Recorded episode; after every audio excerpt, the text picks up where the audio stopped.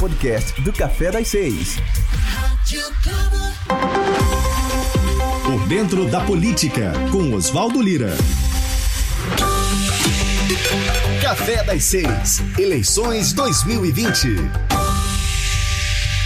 Bom dia, candidato Bruno Reis, tudo bem?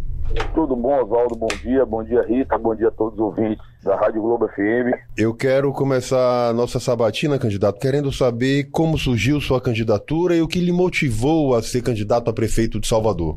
Oswaldo, nossa candidatura surgiu como algo natural. Depois de mais de 20 anos de uma trajetória na vida pública, iniciando lá atrás como estagiário na Câmara, assessor na Câmara, fui o primeiro assessor do então candidato a deputado federal, ACM Neto, na sua primeira eleição em 2002. Fiquei um período à frente do seu escritório político aqui na Bahia.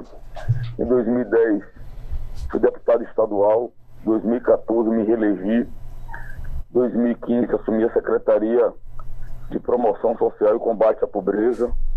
Em 2016, elegi vice-prefeito, ajudando o prefeito a governar a cidade quando em 2019 fui ocupar a pasta de infraestrutura. E naturalmente depois né, de passar por todos esses cargos, o passo seguinte seria ser candidato a prefeito. Algo que de forma espontânea e com toda a unidade do nosso grupo, inclusive trazendo apoio de alguns aliados, novos aliados, e principalmente representando um desejo da cidade de ver esse trabalho continuar, de ver a cidade avançar ainda mais e o nosso nome entre todos os, os nomes que naturalmente tinham no nosso grupo como pré-candidatos, foi aquele que ao final foi escolhido por representar né, de forma mais clara esse desejo de continuidade. Eu posso lhe dizer que o desejo de ser prefeito ele foi surgindo à medida que na minha vida pública eu fui tendo a oportunidade de ajudar as pessoas, de melhorar e transformar de verdade a vida das pessoas. Eu fui cada vez mais é, percebendo que era aquilo que me motivava a trabalhar, era aquilo que me trazia felicidade, era poder compreender os problemas das pessoas, fazer desses problemas os meus problemas e levar soluções. E com isso, é, você vai tendo satisfação pessoal, alegria pessoal. Então, em muitos momentos na minha trajetória na vida pública, com diversas ações que nós pudemos e projetos que nós tiramos do papel, e quando a gente iria fazer as entregas, que a gente conseguia estar tão feliz quanto a pessoa que estava ali tendo o seu sonho realizado, foi isso que foi me motivando e foi aumentando o meu desejo de poder ser prefeito da nossa cidade. Você é, você é vice-prefeito e atuou ao lado do prefeito Assemineto muito fortemente ao longo dos últimos anos. Como você avalia a administração atual e aponte para a gente o principal erro e acerto do governo Assemineto? Veja, é, Oswaldo, eu avalio de forma extremamente positiva. Né? Quem lembra como era Salvador do passado, é impressionante nas nossas conversas que nós temos tido nos bairros, mesmo respeitando as limitações é, da pandemia, todos, todos reconhecem que a Salvador de hoje é muito melhor que a Salvador de oito anos atrás. Resolvemos todos os problemas? Não, não tinha como resolver. Problemas acumulados ao longo de uma vida não seriam resolvidos em oito anos. Não teria, não teve nem tempo nem dinheiro para isso, principalmente dinheiro, enfrentando a principal, a maior crise econômica da história do Brasil, enfrentando a maior crise política da história do Brasil nesse período, com diversos escândalos de corrupção, com presidente da República caçada, enfrentando agora a pandemia, a maior crise também sanitária da nossa geração. Mas a cidade avançou muito, a cidade melhorou muito em todas as áreas. Não há uma área que a gente não tenha avançado. Salvador era a pior educação do Brasil, a pior saúde do Brasil, a capital nacional do desemprego, a última em gestão fiscal. Salvador não investia na área social, não tinha unidade de acolhimento, não tinha política para pessoas em situação de rua, não tinha política de combate ao uso das drogas. E em todos os setores nós avançamos. Então não dá, Oswaldo, para você dizer qual foi o principal erro, o principal acerto. Foram vários acertos, vários acertos. Veja, equilibrar a gestão fiscal, você arrecadar mais do que gasta. Com isso, ter recursos para investimentos e tirar projetos, sonhos do papel. Quando é que a gente poderia imaginar que a gestão municipal de Salvador seria capaz de construir um hospital municipal? Quando o prefeito Assemineto dizia isso, as pessoas falavam: é, tá louco, tá prometendo que não vai cumprir. E está aí o hospital em pleno funcionamento. Um centro de convenções municipais com recursos próprios tão importante para ajudar aí né, a gente ter verão o ano todo, vencer a sazonalidade do turismo, que é o grande desafio, trazer para cá o turismo de, de eventos e negócios. Então, conseguimos tirar do papel. É, erros, eventualmente, devem ter sido cometidos. Claro que ninguém está aqui para dizer que só fez acertar, mas nada que tenha comprometido o mérito dessa ou daquela ação. O importante é que nós conseguimos construir uma nova cidade, uma outra cidade. Salvador foi reposicionada no Brasil e no mundo, voltou a ficar na moda. E eu tenho certeza que somente passando a pandemia a gente vai largar na frente e vamos seguir crescendo, gerando emprego, gerando renda, gerando oportunidades e construindo uma cidade mais justa e menos desigual. O transporte coletivo avançou muito nos últimos anos, mas ainda lidera a lista de reclamação do cidadão de Salvador. Qual a sua proposta para retirar os gargalos do setor e qual a sua avaliação sobre o BRT, que é um equipamento que foi muito criticado, inclusive, pelos outros candidatos? O transporte público de Salvador é um dos principais problemas que o próximo prefeito vai enfrentar transporte público de ônibus está quebrado no Brasil, não é só em Salvador, não, em todas as capitais. Tanto que o prefeito Assemi Neto vem liderando um movimento nacional para ter um apoio financeiro. Esse, esse movimento já teve consequências que foi aprovado na Câmara um apoio financeiro para as, as capitais. Estamos aguardando a aprovação no Senado. São 8 bi. Para quê? Para ajudar a equilibrar o sistema. O que é que ocorreu na prática, é, Oswaldo, com a queda de passageiros transportados em todo o Brasil, a equação a, entre receita e despesa do sistema gerou um desequilíbrio hoje, onde todo mundo está operando de forma deficitária. Aqui em Salvador, por exemplo, essa situação se agravou ainda mais com a repartição, com a divisão da tarifa entre metrô e ônibus. O metrô fica com 60% com operação mais barata e o ônibus com 40% com operação muito mais cara. O que, é que ocorre? É, a prefeitura teve que fazer recentemente uma intervenção na CSN, um, um dos consórcios que administravam a bacia da cidade, uma área da cidade, que quebrou, faliu. E nós fizemos isso para evitar que 4 mil profissionais fossem demitidos e para garantir o transporte público para as pessoas que são transporte público de todo aquele entorno da estação Mussurunga e Orla. A prefeitura vem colocando recursos. Assinou um táxi semana passada com, com a presença do Ministério Público. Agora acabou esse negócio de planilha que não era aberta, caixa preta do transporte, isso não existe mais. O Ministério Público está comprando tudo, sabe todos os números e a prefeitura teve que colocar 85 milhões de reais esse ano, já tem 15 milhões comprometidos para o ano que vem. E vejam vocês, nós já demos isenção do ISS, da outorga, para poder é, ter a concessão e também da tarifa sal. Ou seja, não há mais o que fazer do ponto de vista de você abrir mão de tributos municipais. E também não dá para a prefeitura colocar recursos, porque nós temos as nossas limitações financeiras e orçamentárias.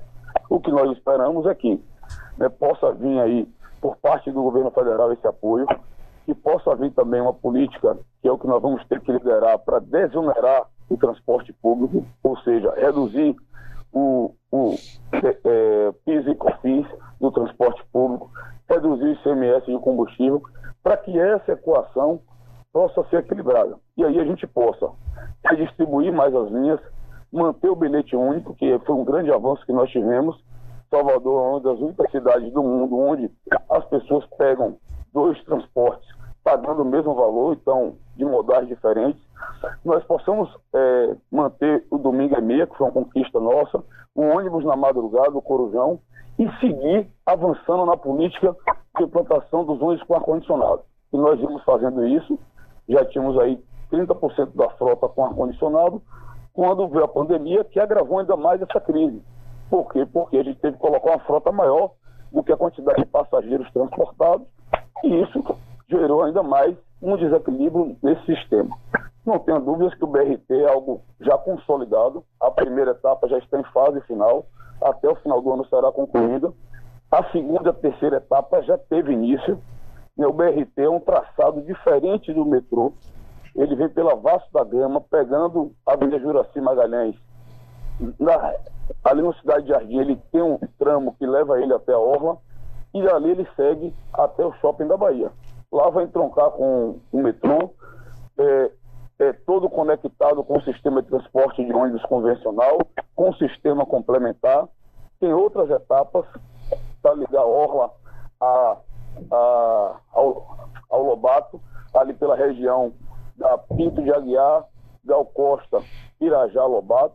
Tem lá na frente é, Orlando Gomes, 29 de março, BA 528, podendo chegar a Paripe então, vão ter outros tramos no BRT.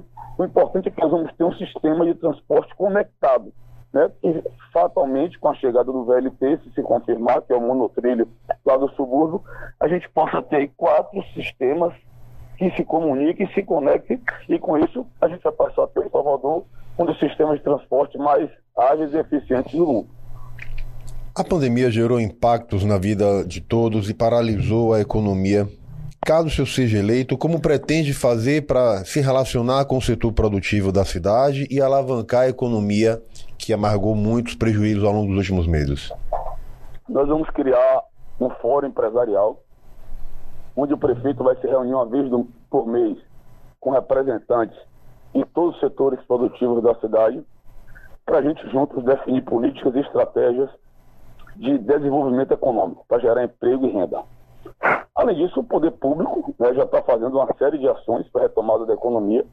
Nós já é, lançamos as 101 medidas que vão desde as isenções de multas e juros dos tributos municipais, como também da redução do valor principal para todos os segmentos.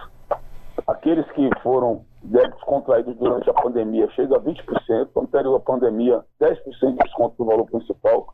É a primeira vez que isso ocorre na história da cidade de Salvador, justamente para facilitar quem quer empreender. Nós é, estamos investindo recursos públicos expressivos em programas, projetos e ações perseguindo emprego. Então, só o poder público municipal vai gerar empregos em todas as suas ações. Por outro lado, a iniciativa privada tem nesse momento em licenciamento para iniciar ou acabou de iniciar mais outros 6 bilhões de reais em diversos diversas obras, obras de é, novas lojas do Atacadão, do Atacarejo, do, da Ferreira Costa, ou empreendimentos residenciais da tenda da MRV, que estão iniciando em nossa cidade. Eles aí vão gerar 55 mil empregos, então nós juntos vamos aí, já estamos gerando, iniciando a gerar 50 mil empregos com todas as ações. Não tenho dúvidas que hoje se tem um ambiente de negócios muito mais favorável na cidade tem segurança jurídica, porque nós temos uma nova lousa, um novo PDDU, um novo Código de Obra, e também nós temos a tecnologia BIM, que já está sendo implantada, que permite você licenciar os, os, os empreendimentos num prazo muito menor. Quero lembrar vocês que antes o empreendimento demorava um ano, um ano e meio para ser licenciado em Salvador. Nós já reduzimos para seis meses e vamos reduzir para dois, por conta dessa tecnologia BIM, que a comunicação será toda online. Nós, nós vamos seguir aí também estimulando novos vetores de crescimento econômico na cidade, como foi o caso, por exemplo, da área de inovação, que nós implantamos a política municipal de inovação, reduzindo o ISS permitindo que startups, incubadoras, empresas de processamento de dados, empresas de tecnologia ficassem aqui em Salvador e também tivéssemos uma política agressiva para atrair novas empresas para cá, onde a gente até faz diferimento do ISS por dois anos, caso a empresa venha se instalar aqui em Salvador, e aí sim gerar emprego. Esse setor tem gerado muito emprego, muitos empregos, que era o emprego que a gente chamava do futuro, que agora já é o emprego do presente. Candidato, falando em geração de emprego, que é um assunto importante, com certeza interessa uma grande parcela da população, a Bahia é o estado brasileiro com maior número de desempregados, com taxa de 17,3%, de acordo com dados do IBGE e Salvador chega a ter 17,7% da população sem trabalho, o que é o maior número entre as capitais brasileiras. Passada essa fase da pandemia e além das medidas que o senhor apontou de fortalecimento da relação com o setor produtivo, o que pretende fazer para gerar mais emprego, renda e capacitar a população da cidade? Qual é o grande gerador de emprego na cidade hoje? É o setor de serviço. E o turismo aí é o carro-chefe, né? fortemente impactado pela crise. Só esse setor vai mudar a nossa realidade. E qual é a nossa realidade? Nós somos ainda, infelizmente, uma cidade muito pobre. Quando a gente pega o PIB per capita de Salvador, nós ficamos na 23 posição. Só esse setor não vai mudar a nossa matriz econômica. O próximo prefeito tem que ter a capacidade de identificar novos vetores de crescimento econômico. Já falei aqui da inovação na, na resposta anterior. Estão completando nós temos aí o Centro Cultural Casa da Música, para estimular a música, a cultura, a arte, a dança. Salvador sempre foi esse caldeirão cultural. Então nós temos que voltar a liderar esses movimentos no Brasil. E é por isso que nós vamos inaugurar já no início da gestão esse grande equipamento. O polo de economia criativa, que também já está em construção, com previsão para ser inaugurado em março e abril, para estimular a moda, o design, o audiovisual, a gastronomia.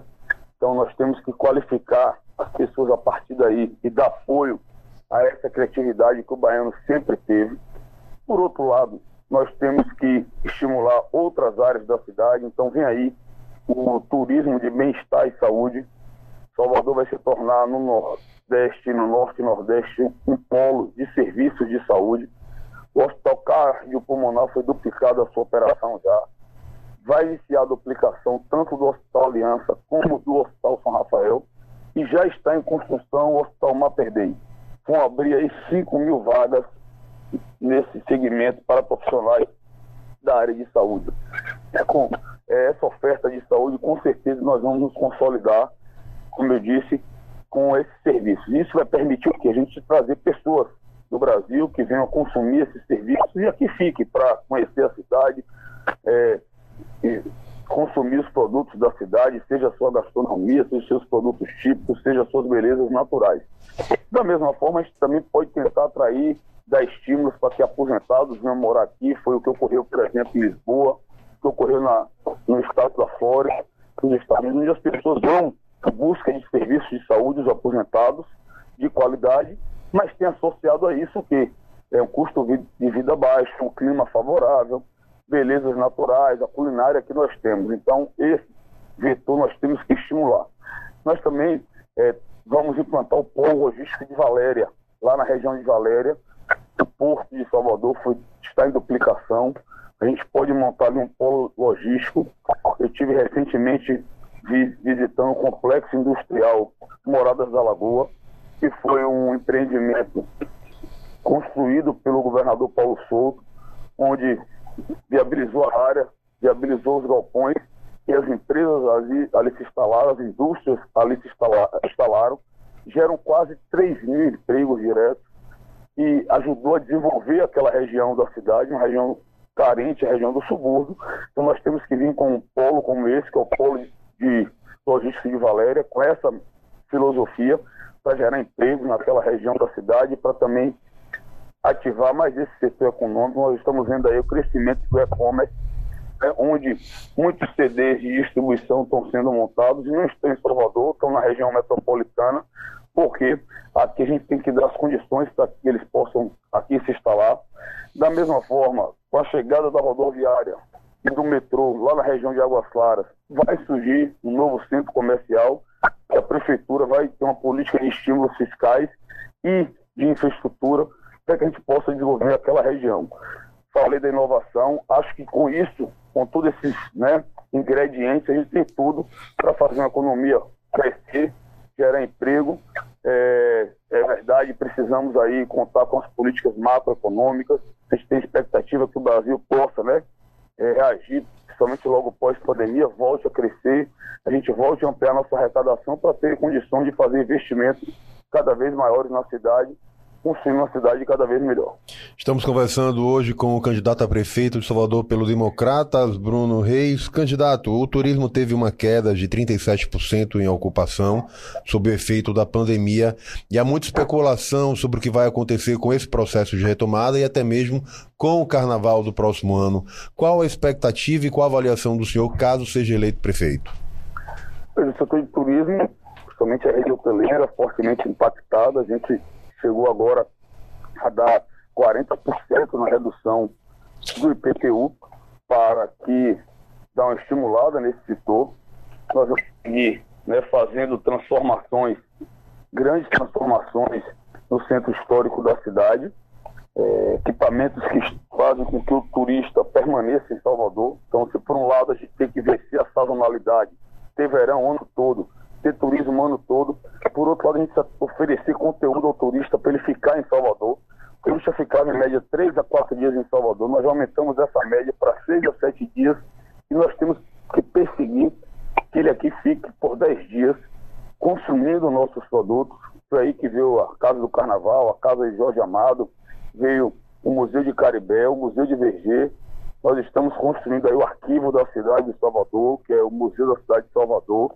Né? É, fizemos grandes intervenções no centro histórico, requalificando o centro histórico. Estamos recuperando, nesse momento, outros trechos de orla. Então, recuperamos 24. Vamos entregar Pitua no sábado. Né, e tem mais outros três trechos em recuperação. Estela Mares, Prado do Flamengo e Pitanga. Então, é, nós vamos seguir essa política, mantendo a zeladoria da cidade, a cidade limpa, organizada, aquela estratégia do turismo de eventos, né, que a gente sempre desenvolveu com grandes eventos, como foi o caso do Festival da Virada, que foi um produto que nós concebemos, o turismo esportivo, é, trazendo para cá grandes competições. Então, com a chegada da piscina olímpica e com o centro de esportes olímpicos que nós vamos construir, teremos condições de trazer competições internacionais. Vamos seguir idealizando novos produtos, como foi o caso da Maratona Salvador. Vamos né, fortalecer o turismo religioso a partir da canonização de Irmã Dulce, a gente ainda não pôde aproveitar esse momento por conta da pandemia, mas nós já construímos todo o caminho da fé que liga a Conceição da Praia, passando pelo Santuário de Irmã Dulce até a Colina Sagrada.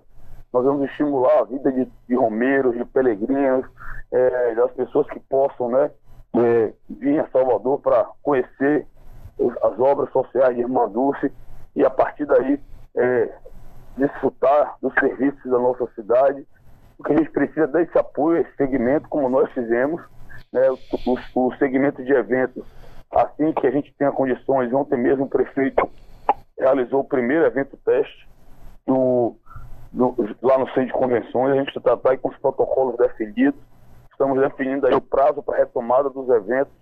E com isso a gente vai dar também um conjunto de estímulos, incentivos fiscais para esse setor, como redução de taxas, como é, redução do ISS, para que esse setor, que foi fortemente impactado, possa se recuperar o mais rápido possível. Há muita dificuldade ainda para se marcar uma consulta médica em Salvador, apesar dos avanços obtidos aí na área da saúde pública. Qual a avaliação que o senhor faz e como retirar os principais gargalos que prejudicam a população? A saúde de Salvador é a pior do Brasil. Nós aumentamos a atenção básica de 18 para 56, vamos chegar a 60 no final desse ano. Tínhamos apenas uma UPA que não funcionava. Temos 10. E Salvador esperou 470 anos para ter o seu primeiro hospital municipal. Implantamos quatro multicentros para justamente ver essa questão das consultas especializadas e dos exames. E nós podemos dizer que hoje é um dos principais gargalos. Nesse momento estamos com um mutirão dos principais das principais consultas especializadas e exames para zerar a fila que aumentou por conta da pandemia. As pessoas acabaram, né, por conta da necessidade de ficar em casa, não tinham como recorrer a esses serviços. A nossa expectativa é que a gente possa chegar no início do ano com essa fila zerada. Como é que resolve isso, eh, Oswaldo? Ampliando os multicentros. O governo do estado está construindo dois, que a prefeitura vai fazer a gestão. Então nós vamos assumir a gestão, então já vem mais dois multicentros aí. Nós vamos seguir nessa política de construção de novos multicentros, mas vamos também ampliar a contratualização na rede, seja na rede filantrópica como na rede privada. de consultas especializadas e exames, de forma tal que a gente possa oferecer um, uma, uma quantidade maior de serviços para evitar até que tem dificuldade para marcação dessas consultas e nos exames. A segurança pública é uma área de, de cuidado e de domínio majoritariamente do governo do estado. Como sua gestão pretende se relacionar com o governo, caso seja eleito, e lidar com a, o enfrentamento à violência e criminalidade em Salvador? A relação com o governo será a melhor possível. Sempre prevalecerá o interesse da cidade, acima de qualquer outra questão. Na área da segurança e da criminalidade, o papel da prefeitura é muito mais de prevenção do que é, efetivamente do combate. O combate cabe ao governo do Estado. Na parte da prevenção, a educação de qualidade, que é o que nós estamos fazendo para né, alfabetizar as crianças aos seis anos de idade, no máximo, no segundo ano do ensino fundamental, para que elas possam se desenvolver e ter uma perspectiva de um futuro melhor. É, oferecendo cada vez mais equipamentos públicos na cidade para ter, através do esporte, como uma ferramenta de inclusão social, uma perspectiva melhor para os jovens. Então, estão aí duas estações da cidadania, a Arena da Promaica, é, a, a, Praça da Juventude em Canabrava, é, o Céu de Valéria, a Piscina Olímpica, enfim, vem aí o Centro de Esportes Olímpicos que eu falei, tudo isso dando opções através do esporte para que os, os jovens tenham uma perspectiva. Da mesma forma com os espaços culturais né, na cidade. Então, manter a implantação dos espaços Bocas de Brasa, que é o que nós temos feito, fazer um em cada é, região administrativa da cidade, a política dos editais para estimular esses coletivos que tem nos bairros, é, ampliar aí a questão da iluminação pública, que é importantíssima porque traz segurança, é, ter o apoio da Guarda Municipal, Guarda Municipal é essa que nós estamos ampliando, convocamos agora recente mais 100 novos guardas municipais, é, fizemos um treinamento da guarda, é, reformamos completamente a sede da guarda municipal, então a guarda dá um apoio nessa questão do enfrentamento à segurança, mas sempre entendendo que o nosso papel é muito mais de prevenção e de apoio. Ah, estamos conversando hoje com o candidato Bruno Reis. Faltam um pouco mais de três minutos para a gente finalizar a nossa. Estou correndo aqui. Isso, é literalmente muita informação, candidato. A expectativa do senhor para a retomada das aulas e o comprometimento do ano letivo, caso seja eleito, como o senhor pretende lidar com essa questão da educação e os impactos da pandemia? Geraldo, desde o início da pandemia, a preocupação com a vida e a saúde das crianças e seus familiares. Então, nós suspendemos as aulas, estamos distribuindo uma cesta básica por mês, por aluno, são quase 200 mil cestas básicas. Por outro lado, adquirimos 33 mil chips para que as crianças tivessem acesso às aulas online e contratamos, mediante licitação, dois canais de TV abertos para que as crianças tivessem as videoaulas. É, a gente vem oferecendo conteúdo mesmo na pandemia. Essa estrutura que nós montamos veio para ficar, vai ficar de forma consolidada. Assim que seja possível, os protocolos já estão definidos, já foi retomada aí as aulas do nível superior. A expectativa é que nos próximos dias possa retomar o ensino médio e depois o ensino fundamental, que é o que nos cabe. Retornando à aula, a gente vai ter em um turno aula presencial e no contraturno usando da tecnologia e dessa estrutura que nós montamos, nós vamos ter reforço escolar. Vamos ir forte no reforço escolar. Para quê? Para recuperar o tempo perdido e para também elevar ainda mais a qualidade da educação de Salvador. A gente tem uma expectativa que o governo federal possa assumir essa pauta, de repente possa fazer uma fusão do calendário de 2020 com 2021, né, seja uma diretriz nacional, onde todos se adequem, e a partir daí, com essa nova redefinição desse calendário, a gente recuperar esse tempo perdido no ano de 2020. A definição sobre o Carnaval de Salvador está prestes a ser anunciada pelo prefeito Assemineto, com previsão agora no final do mês. Caso seja eleito prefeito, como o senhor pretende lidar aí com a organização da festa e a preparação para 2021? essa decisão vai ser tomada ouvindo todos os atores envolvidos, ouvindo a indústria do carnaval. Nós vamos tomar, é óbvio, com base no que é melhor para a cidade respeitando aí as condições sanitárias para a realização do evento. Então, se não condições sanitárias, não tem como ser realizado em fevereiro. Se considerar que não há condições sanitárias e tiver que ser adiado, o que eles têm solicitado, o segmento tem solicitado, é que a gente possa promover uma articulação junto com o Rio de Janeiro e São Paulo, para que no ano que vem, que pode ser possivelmente em julho, ocorra em conjunto o Carnaval Salvador, do Rio de Janeiro e de São Paulo, porque essas duas praças são os maiores emissários de pessoas para o nosso Carnaval. Então a gente vai promover essa articulação, vamos dar as condições para que o Carnaval possa ocorrer. É, a Prefeitura tem dito, se dependesse só da gente, a gente teria condições de fazer o Carnaval em fevereiro, mesmo chegando na prefeitura, 1 de janeiro. Já temos know-how, expertise, já realizamos oito grandes festas de carnaval. Né? Então, digamos assim, já sabemos como fazer. O problema é que não depende só da gente, pelo contrário, depende até mais dos atores envolvidos, de quem faz do Carnaval de Salvador a maior festa do planeta. E para se organizar em 40, 50 dias, não, não, não é tempo suficiente. Eles tinham dito que a gente estava tomando essa decisão até o final de novembro, então nós vamos sentar muito possivelmente a partir da próxima semana, o prefeito já deve estar sentando com todos os atores envolvidos para tomar essa decisão. Para finalizar, um minuto para suas considerações finais e que mensagem o senhor deixa para a população de Salvador? Uma mensagem de fé, de otimismo e de esperança. É, aproveito a oportunidade para pedir o apoio e a confiança da nossa cidade. Já são mais de 20 anos de vida pública, onde adquiri experiência, conhecimento e vivência.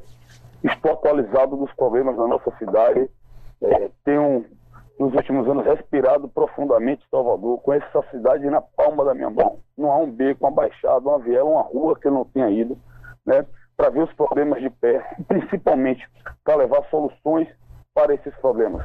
Não foi fácil construir essa nova Salvador. Quem está na luta diária sabe o quanto é difícil construir e às vezes o quanto é fácil destruir. Nós lutamos muito para chegar até aqui, foi com muito trabalho mas nós podemos ir muito mais além, elevar ainda mais o patamar da nossa cidade, construir uma cidade cada vez melhor. Vamos seguir investindo 80% dos recursos da nossa cidade nas áreas mais carentes, nas áreas onde as pessoas precisam mais da ação da prefeitura e que foi a nossa prioridade. Vamos sair promovendo inclusão social. De que forma? Através da educação e do emprego. Com isso, eu não tenho dúvidas nós vamos construir uma cidade mais justa, uma cidade menos desigual, uma cidade com mais oportunidades, principalmente com geração de emprego e renda. Para aí sim a gente promover né, a verdadeira transformação social que nós queremos nessa cidade. Candidato, quero agradecer em nome do Grupo Lomes, eh, em nome do portal Muita Informação, a participação e com, com essa entrevista a gente finaliza a nossa rodada de, de a nossa sabatina para levar informação para o Globo 20 e com certeza aí contribuir com a eleição do próximo domingo. Obrigado, candidato. Boa sorte. Muito obrigado, Oswaldo. Obrigado, Rita. Um abraço a todos os ouvintes da Rádio Globo FM. Podcasts Rádio Globo. Realização Grupo Lomes de Comunicação. Siga a gente nas nossas redes sociais e até o próximo podcast.